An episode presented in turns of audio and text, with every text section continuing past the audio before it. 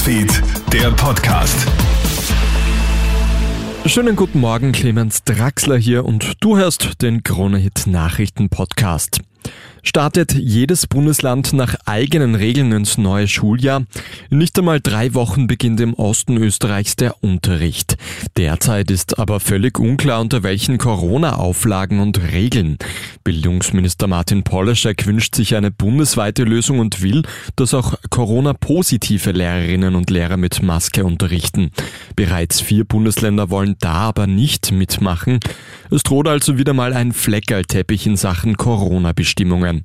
Und das ist mit Blick auf den Herbst ganz schlecht, sagt Lehrergewerkschafter Thomas Krebs. Die Prognosen gehen ja in die Richtung, dass wir im Herbst durchaus mit einer nicht unbeträchtlichen Infektionszahl rechnen müssen. Das heißt, wir müssen vorbereitet sein. Das ist, das ist, glaube ich, das Conclusio. Für mich wäre es wünschenswert, es würde wirklich eine einheitliche Regelung geben. Das ist das große Ziel im Herbst.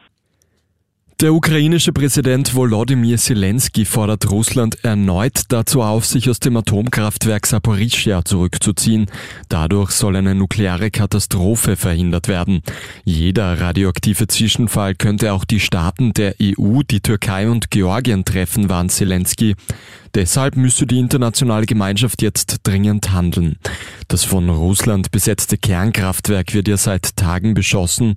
Die Ukraine und Russland geben sich gegenseitig die Schuld dafür. Berichten zufolge sollen russische Truppen das Atomkraftwerk sogar vermint haben. Österreich geht in keine Neuwahlen. Vizekanzler und Grünenchef Werner Kogler erteilt dem im gestrigen ORF-Sommergespräch eine deutliche Absage.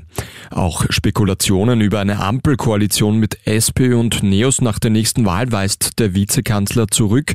Ob Kogler wieder als Spitzenkandidat in eine neue Wahl gehen würde, ist ebenfalls offen. Das werde sich erst dann entscheiden, wenn es soweit sei. Und wie bereitet man sich am besten auf eine Leichtathletik-EM vor? Ganz offensichtlich mit Weißwurst und Brezen, zumindest wenn es um den österreichischen Diskuswerfer Lukas Weisheidinger geht. Der Oberösterreicher möchte sich in München für das Finale am Freitag qualifizieren. Ganz klares Ziel für den 30-Jährigen, eine Medaille. Aber neben Edelmetall möchte Weisheidinger eben auch etwas Kulinarisches aus Bayern mitnehmen und das geht am besten mit Weißwurst und einer Brezen. Das war's auch schon mit dem Kronehit Nachrichten Podcast für heute früh. Ein weiteres Update kommt dann wieder am Nachmittag. Einen schönen Tag bis dahin. Kronehit Newsfeed, der Podcast.